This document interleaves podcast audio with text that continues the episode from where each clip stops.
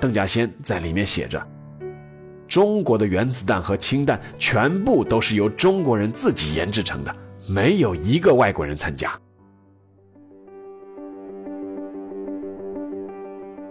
历史不是一个个简单的年份，历史也不是一串串冰冷的数字。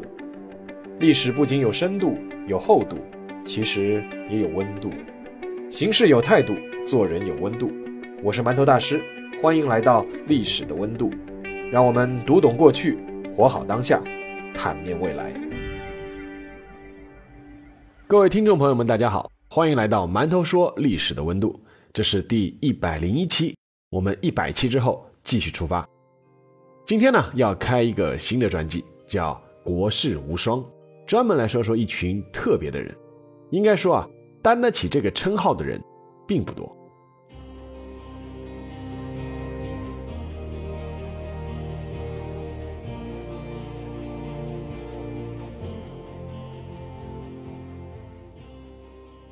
一九二四年六月二十五日。安徽省怀宁县铁堰山房诞生了一个男婴。铁堰山房是怀宁县邓家的祖宅，占地接近两千平方米。之所以有这么大一份基业，是因为怀宁邓家在清朝乾隆年间出了一位大书法家和大篆刻家，那就是被称为四体书皆国朝第一的邓石如。邓家传到第五代，有一个儿子叫邓以哲。早年，他东渡日本求学，后来又去美国哥伦比亚大学专攻哲学和美学。归国后，在北大、清华、厦大等多所高校任教，是中国现代美学的奠基人之一。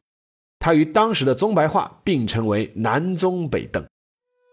邓以哲与妻子王淑娟先是生了两个女儿，一个呢取名邓仲先，一个呢取名邓茂先。然后呢，就在一九二四年的六月二十五日。迎来了他们第三个孩子，是个儿子。邓以哲给自己的第一个儿子取名为邓稼先。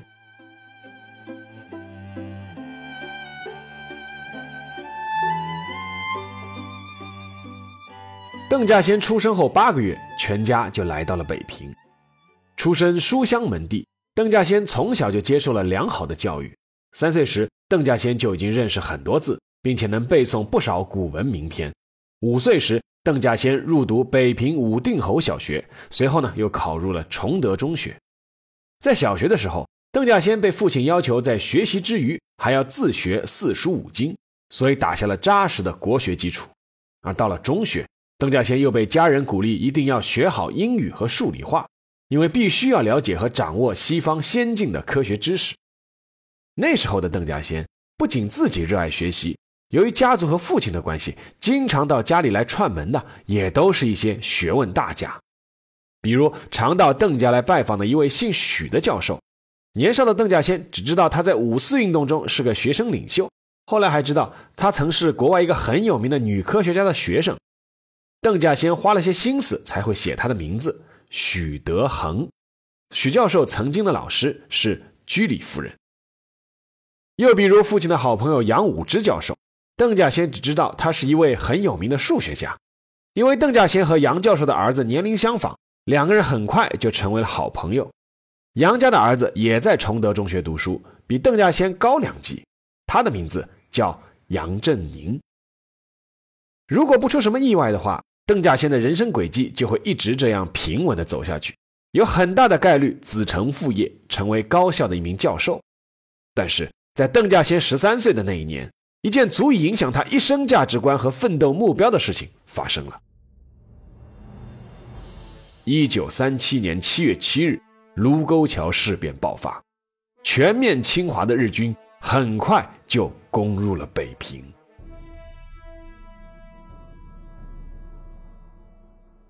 当时还是初中生的邓稼先，第一次体会到了什么叫国难家仇。当时的北大和清华都撤往了后方。但邓稼先的父亲邓以哲因为恰好身患肺病，咳血不止，所以全家都留在了北平。邓稼先每次在街上看到耀武扬威的日本兵，心里都不是滋味。有一次，邓稼先看到父亲的一位老友到家中拜访，一向儒雅的父亲那次怒发冲冠，叫那位老友滚出去。那是邓稼先第一次看到父亲发那么大的火。之后他才知道，原来那位老友代表的是伪政府，来请父亲出山为伪政府教书。但不久之后，父亲邓以哲却要为儿子担心了。已经读到高一的邓稼先，有一次在操场上当众将一面日本国旗扯碎，踩在了脚底下。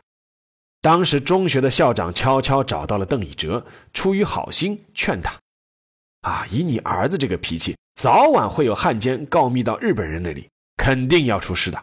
不如让他早点先出去避一下。”邓以哲闻言后觉得有道理，决定让邓稼先先随姐姐到大后方昆明去读书。一九四零年五月，还没读完高二的邓稼先随姐姐经上海、香港和越南，抵达了昆明。临行前，父亲的一句话让邓稼先印象深刻。他说：“你一定要学好科学，不要像我这样，不要学文，学科学对祖国有用。”带着父亲的嘱托，邓稼先来到了昆明后，先是完成了高中学业，然后考进了国立西南联合大学物理系。他的老师是中国热力学统计物理开拓者王竹溪，还有著名的光谱学家郑华等等，还有一批著名的物理学家。当邓稼先拿到毕业证书的时候，抗日战争已经取得了胜利。他先是去一所中学做了数学老师，由于教学口碑非常好，经人推荐被聘为北京大学物理系的助教。此时的邓稼先才二十二岁，年纪轻轻已经当上了北大的助教，可谓是前程似锦。但他却做出自己的选择，那就是去美国留学，因为更先进的科学要去那里学。曾有他的身边人劝他：“天就要亮了，你别走。”邓稼先的回答是：“将来国家建设需要人才，我学成后一定回来。”一九四七年，邓稼先顺利通过了赴美研究生考试，并在第二年选择进入美国印第安纳州的普渡大学留学。这个大学是先他一步赴美留学的好友杨振宁帮他选的，因为这个学校学费相对便宜，但学术研究能力很强。在美国，邓稼先省吃俭用，把所有的精力都扑在了学业上，只用了二十三个月，就以本科的学历通过了博士学位的论文答辩。此时的邓稼先才二十六岁，所以又被称为“娃娃博士”。而也正是在这个时候，大洋彼岸传来了新中国成立的消息。和当时诸多在美国留学的学子一样，邓稼先立刻就开始准备回国事宜。平心而论，刚刚拿到博士学位不久的邓稼先选择回国，并不会遭受像钱学森那样有名望的科学家那样巨大的阻力。但是导师和同学对他的挽留肯定还是有的。而以邓稼先的学历和聪慧，在美国过上衣食无忧的生活也绝非难事。但是邓稼先还是决定放弃一切。在一九五零年八月二十八日，搭乘威尔逊总统号轮船回国，就像他当初承诺的那样。回国后，曾有朋友开玩笑问邓稼先带回来了什么礼物，邓稼先笑着回答说：“带了几双尼龙袜子给我爸爸，因为这个东西啊，国内还生产不出来。”然后呢，他又接了下半句说：“还有就是我一脑子的核物理知识。”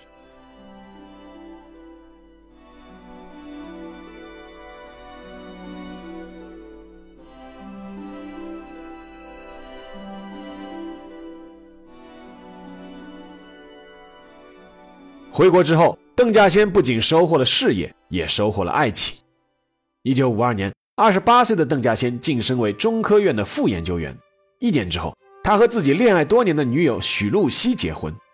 这个许露西就是当年那位许教授许德衡的长女。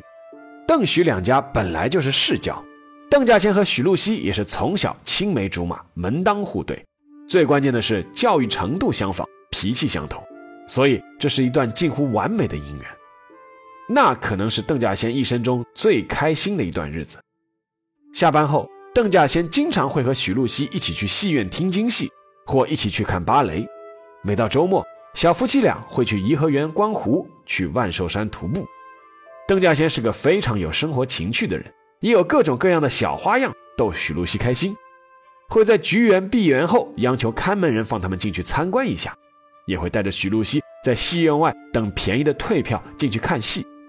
邓稼先还抖得一身好空竹，经常在公园露一手，引来一群孩子围观。许露西就在一旁安静的微笑的看着他。有一次，邓稼先和许露西牵手在散步赏月，邓稼先忽然对许露西说了一句：“说，如果我们俩能永远这样，该多好。”许露西后来回忆，当时她有一种非常甜蜜的幸福感涌上心头，但是她不知道的是，就如同拍电影一样，一般主角说过这种台词以后，剧情就会发生转折。一九五八年，转折就这样发生了。当时主管原子能工业的第三机械工业部副部长钱三强找到了三十四岁的邓稼先，和他说了一句话，说：“国家准备要搞一个大炮仗。”那天晚上，邓稼先回到家里后，许露西就觉得他和往常有点不太一样。邓稼先对许露西说：“我的工作要有调动。”许露西问：“调到哪里去？”邓稼先回答。这不能说，许露西又问：“那做什么工作？”邓稼先回答：“这也不能说。”许露西再问：“那你给我一个信箱号码，我和你通信。”邓稼先回答：“这也不行。”许露西的泪水一下子就涌了上来。你是要去做什么呀？做什么事情要下那么大的决心？邓稼先回答：“家里的事我都管不了了，从此就托付给你了。”那天晚上。夫妻两个人躺在床上，各自彻夜无眠。许露西隐隐约约觉得丈夫被委派了一个非常重要的任务，但她当时又怎会想到那个任务有多重要，又有多隐秘？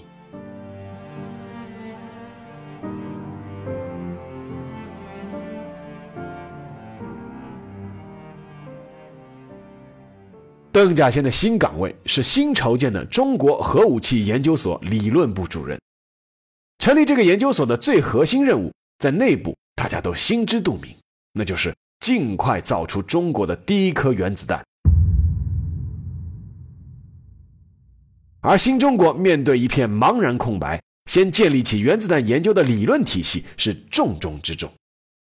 最初，中国人依靠的是苏联老大哥，但是。苏联专家其实，在核武器方面提供的帮助非常有限。邓稼先只能从高校选拔组织的一批大学生，成立理论研究小组，自己学习外国相关书籍，边学边译边讨论。当他们整理出一堆问题去提问的时候，却发现苏联专家漫不经心，不少给出的数值都是随口一说，一经验证都是错的。一九五九年六月，中苏之间的矛盾终于摆到了台面上。苏联单方面撕毁了中苏国防新技术协定，撤走了二百三十三名核工业系统的苏联专家。但是，面对一片未知的未来，中国却定下了自己的原子弹研制时间表：八年之内一定要试爆成功第一颗原子弹。大家甚至拟定了将来第一颗原子弹的代号，那就是“五九六”，那是苏联撤走专家的日子。在今天这个世界上。要想我们不受欺负，那就不能没有这个东西。所以啊，我们就是砸锅卖铁，也得把它搞出来。请大家记住，五九年六月，苏联人走了，我们自己干。中央决定，我们原子弹工程代号就叫五九六。而这自信的背后，源于邓稼先牵头的原子弹理论研究的突破。他经过苦苦思索和无数次实验计算，终于决定选定中子物理、流体力学和高温高压下的物理性质作为中国研制第一颗原子弹的主攻方向。事后证明，这三个主攻方向完全正确。有人甚至称邓稼先是率先扼住了原子弹的咽喉。咽喉不是那么轻易就能扼住的，是邓稼先和各路团队。包括被邓稼先尊称为三大菩萨的郭永怀、王淦昌和彭恒武三位顶尖物理学家的加入，他们一起付出了巨大的精力和投入换来的。在一没经验、二没图纸的情况下，他们依靠当时的电动手摇计算器和一台苏制计算机，在辅以计算尺、算盘以及纸和笔，日以继夜地进行一轮又一轮的演算。算累了，倒地就睡；睡醒了，吃点干粮，喝口水，再继续干。当时草稿纸和计算机打孔纸已经填满了好几个仓库。当时又恰逢三年困难时期，虽然国家科研人员的基本供给还能够维持，但因为高强度的工作，让人已经是饥肠辘辘，甚至一些科研人员已经饿得身体浮肿了。邓稼先就拿来自己家的粮票换成食品分给大家，没粮票了，他甚至会把自己省下来的瓜子放到办公桌上请大家吃。所以那个时候，在邓稼先的办公室会出现一幕奇特的景象：谈工作的人每人泡一杯白开水，滴两滴酱油，然后嗑几颗瓜子，就着酱油汤聊工作。就是在这样的环境下，邓稼先的团队通过了九次运算，彻底推翻了苏联专家提出的数值，为中国原子弹理论设计奠定了坚实的基础。著名数学家华罗庚曾称，完成这个复杂而艰难的运算是数学上的奇迹。根据许露西的回忆，当时邓稼先的回家时间开始变得非常不固定，要么很晚回来，要么很早回来，但是凌晨三点忽然又出门了，也不说去哪里。其实他是去中南海汇报。即便是在家，邓稼先很长时间也是将被子叠得老高，靠在被子上，双眼望向前方，不知道在思考什么问题。问他话也是魂不守舍。徐露西信任自己的丈夫，知道他在参与一项重要的机密工作，但是她没有想到的是，丈夫就连这样所谓的回家，也很快做不到了。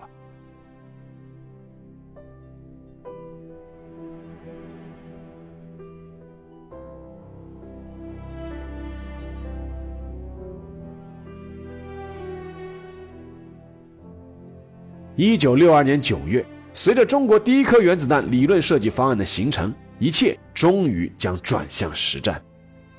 一九六三年，邓稼先和一大批中国科学家一起义无反顾地奔向了青海金银滩，这个地方随即从中国的地图上神秘消失了。不过，对于邓稼先他们来说，这种隐姓埋名算不了什么。比如邓稼先这个名字。早就从中国的所有理论刊物和公开报道中消失了好几年了。在无法通信的那些岁月里，妻子许露西并不知道邓稼先的生活环境有多艰苦。在三千多米海拔的戈壁滩上，馒头一捏就是死疙瘩，米饭像沙子一样根本煮不熟，荒无人烟，连一棵树都种不活。而就在这样的环境中，邓稼先和千千万万名同事一起日以继夜、忘乎生死地工作着。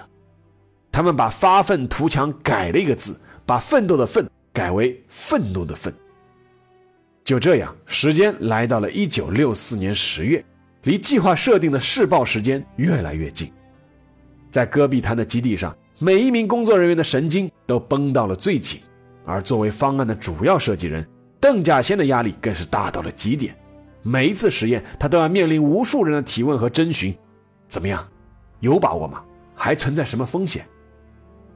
而最紧张的是，每次都要向周恩来总理当面汇报实验结果。越到临近正式实验，邓稼先的压力就越大。在向周恩来汇报的时候，双手都会忍不住发抖。周恩来拍拍他的肩膀说：“稼先同志啊，如果你都这么紧张的话，我们这些老同志都要心脏病发作了。”你要负责的。邓稼先自己先笑了，气氛才缓和下来。所有的努力，在一九六四年十月十六日收到了回报。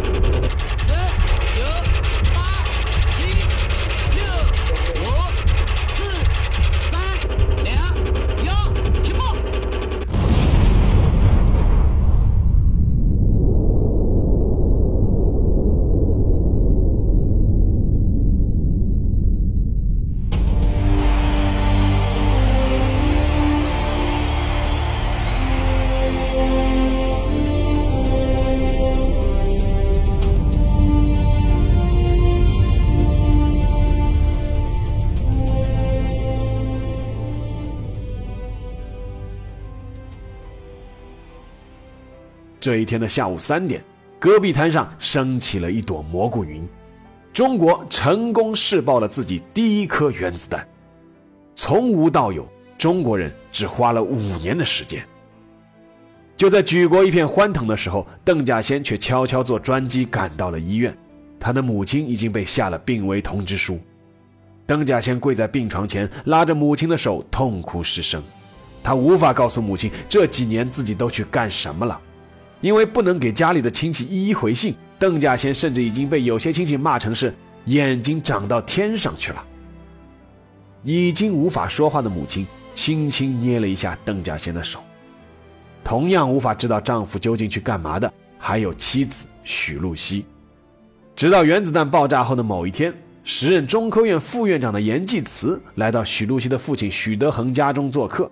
许德恒拿着一份原子弹爆炸成功的号外，对严济慈说：“谁有本事把中国的原子弹给搞出来呀？”严济慈回答说：“你去问问你的女婿啊。”在两个人的哈哈大笑中，许露西在隐隐证明了自己的猜测，那就是丈夫应该是去搞原子弹了。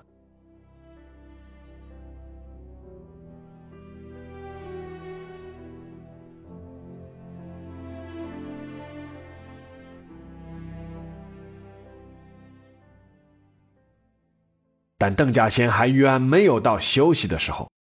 在原子弹试爆成功后，邓稼先又马不停蹄地加入了氢弹的理论研究设计工作。当时，全中国只有两台每秒运算可达到五万次的计算机，一台在中科院，一台在上海华东计算机研究所。邓稼先留守北京，派于敏坐镇上海。随后，于敏在上海取得了重大突破，发现了热核燃料自持燃烧的关键，一举解决了氢弹原理的重要问题。随后，邓稼先也赶赴上海，和于敏以及团队一起通宵达旦的推演和计算，最终奠定了氢弹的理论研究设计基础。一九六七年六月十七日，中国的第一颗氢弹试爆成功。九、八、拐、六、五、四、三、两、幺，起爆！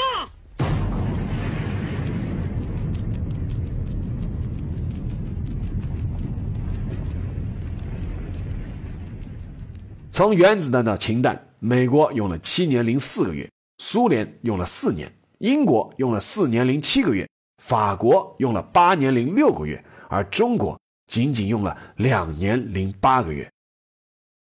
中国的这第一颗氢弹试爆成功的背后，还有最不容易的地方，那就是那个时候文化大革命已经开始了。在文革爆发后，周恩来第一时间请示毛泽东。随后，中央作出决定，国家研制核武器的基地和人员不能受到冲击。但是，当时间到了1971年的时候，情况已经变得失控了。邓稼先所在的九院开始出现了大字报，出现了造反派，出现了批斗院领导和科学家的情况。邓稼先的妻子徐露西作为北京医学院教授，也被批斗。而邓稼先的二姐因为无休止的批斗，含恨自杀。而邓稼先也自身难保，他和于敏、胡思德等人被押到了青海基地接受批斗。有的造反派怀疑科学家是外国间谍，要求他们把中国核试验的关键数据都如实交出来。在这样的关键时刻，邓稼先和一批科学家顽强反抗，一字不吐。根据身边的工作人员回忆。邓稼先在文革刚开始的时候，为了保证科研工作正常进行，也用了很多小手段。比如当时院里分成两派互相斗，邓稼先就先把一派叫到办公室，说要有机密传达；另一派立刻闻讯赶来，邓稼先就当着大家的面说：“法国马上就要研制出氢弹了，我们很可能就要落在他们的后面了。”于是两派人马都挥舞手臂，高喊口号，要坚决超过法国，然后就携手回到工作岗位上去了。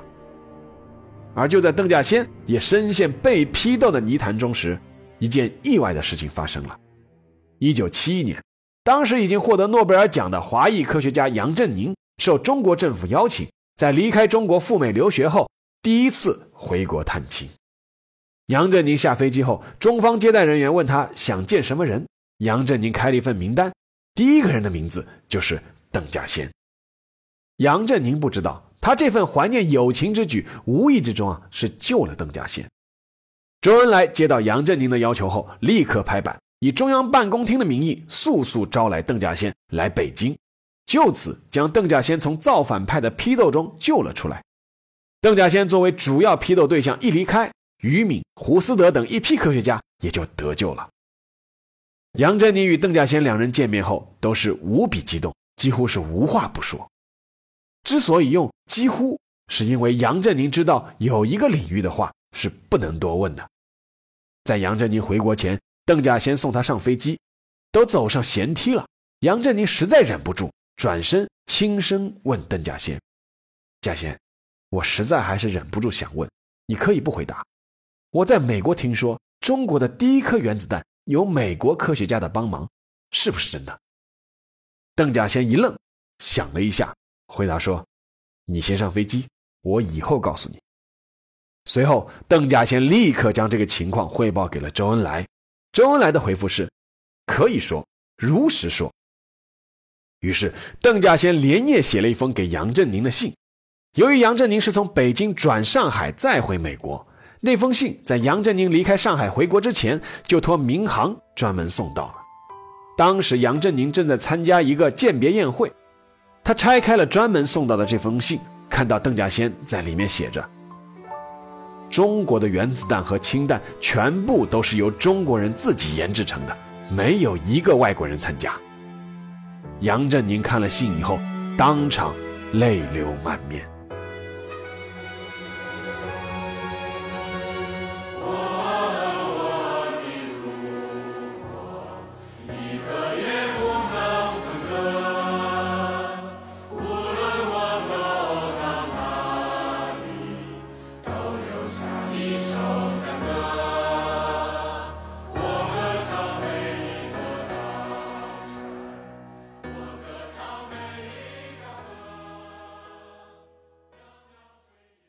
一九七九年，邓稼先出了一件事。当时中国做了一次氢弹的空投实验，但是降落伞发生了故障，氢弹直接摔在了地上，没有爆炸。基地立刻派出了一百多名防化兵去寻找，最终终于找到了残骸，那枚氢弹弹体都已经碎裂了。邓稼先坐不住了，他自己穿上防护服，立刻赶往爆炸的核心区。他当时已经是核工业部第九研究院的院长，是领导，完全可以不用去的。但是邓稼先不听旁人劝阻，一定要去。不仅去了，他还直接进入了弹坑，把那颗已经破裂的氢弹捧在了手里，仔细研究了原因，最终确认了原因，是因为降落伞包设计发生了问题，而氢弹的设计并没有出错。虽然邓稼先当时穿着防化服，但是学医的许露西知道这件事以后。立刻让邓稼先去做了一次全身检查，检查的结果显示，邓稼先的小便中带有放射性物质，肝脏破损，骨髓里也侵入了放射物。邓稼先什么也不顾，他把别人都搁在外头，他自己进去，他就拿手把那个蛋给捧起来。这是有非常的强的放射性的，对人的损害是不得了。拿出一看，他就知道他是没有核爆炸，只是摔碎了，他就退了，就是平安无事。从五八年八月接受这个任务以后，他就告诉我说，他的生命就献给未来的工作。许禄熙后来在当时的二机部副部长赵敬普家里发现了一张照片，这张照片邓稼先一直没有带回过家里。照片里，邓稼先和赵敬普穿着防护服一起合影。而那张照片就是邓稼先检查破裂的氢弹的那次拍的。许露西知道，邓稼先从来不拍工作照，但是他那次忽然破例主动要求拍一张照，很可能就是知道这次经历将会对他之后的健康带来一定的影响。尽管没有确切的证据证明确实有关联，但是邓稼先的身体状况从此每况愈下。然而，邓稼先始终坚持在第一线。就连那次被辐射后的疗休养都不愿意去，认为是浪费时间。很多场实验，他不拿到最后结果，坚决不走。当时邓稼先已经预感到，已经掌握实验室模拟核爆炸能力的美国和苏联，很快就会宣布全面停止核试验，以此限制中国核试验。中国尚没有这样的实验室能力，所以他一直在强调，时间不多了，要抓紧，要抓紧啊！一九八四年。中国第二代核武器终于实验成功，邓稼先在兴奋之余，却也感觉到自己的身体撑不住了。那一年有一次开会，当着全体参会者的面，邓稼先说了一句话：“我现在是强弩之末了。”全场听了以后一片笑声，笑声中，邓稼先纠正了自己的说法：“啊，不好意思，我不应该自称是强弩的。”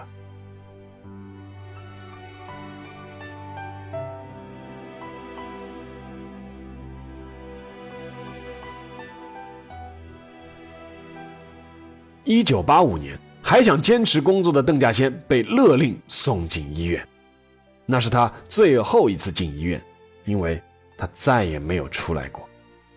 检查的结果是直肠癌。其实当时直肠癌已经并非是绝症了，但是由于邓稼先长期从事核武器研制工作，所以一做化疗，他的白血球和血小板马上就跌到零。然后就引发全身大出血，非常痛苦，挽救也近乎不可能。在住院后的近一年时间里，邓稼先先后做了三次大手术，都非常痛苦。给他止痛用的杜冷丁，从一开始的一天一支，后来发展到要一小时一支。但就在这样的情况下，在一九八五年的国庆节，邓稼先还是提出想去看一看天安门。在得到批准之后，邓稼先如愿成行。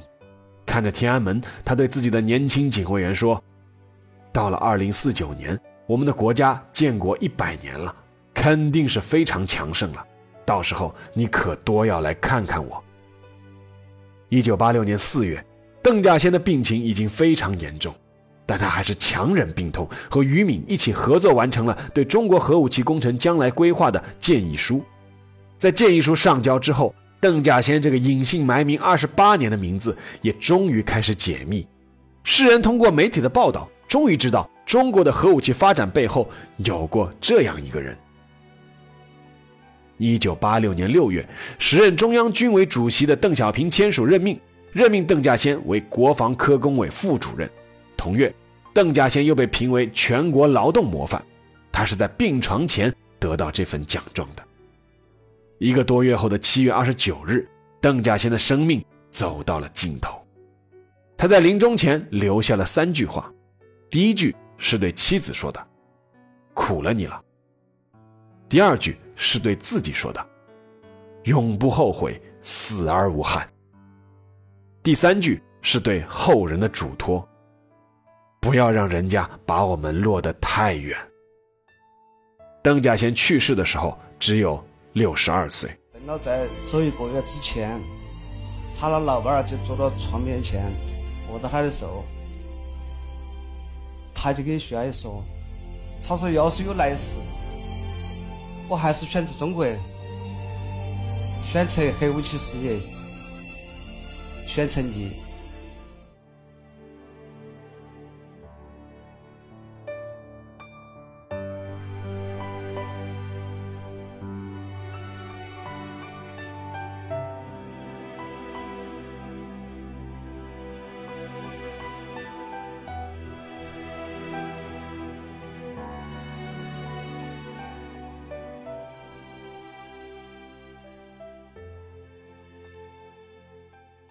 一九九六年七月二十九日，中国政府进行了第四十五次，也是最后一次核试验。随后，中国郑重向全世界宣布，自此以后，中国开始暂停核试验。而这一天，正是邓稼先逝世的十周年忌日。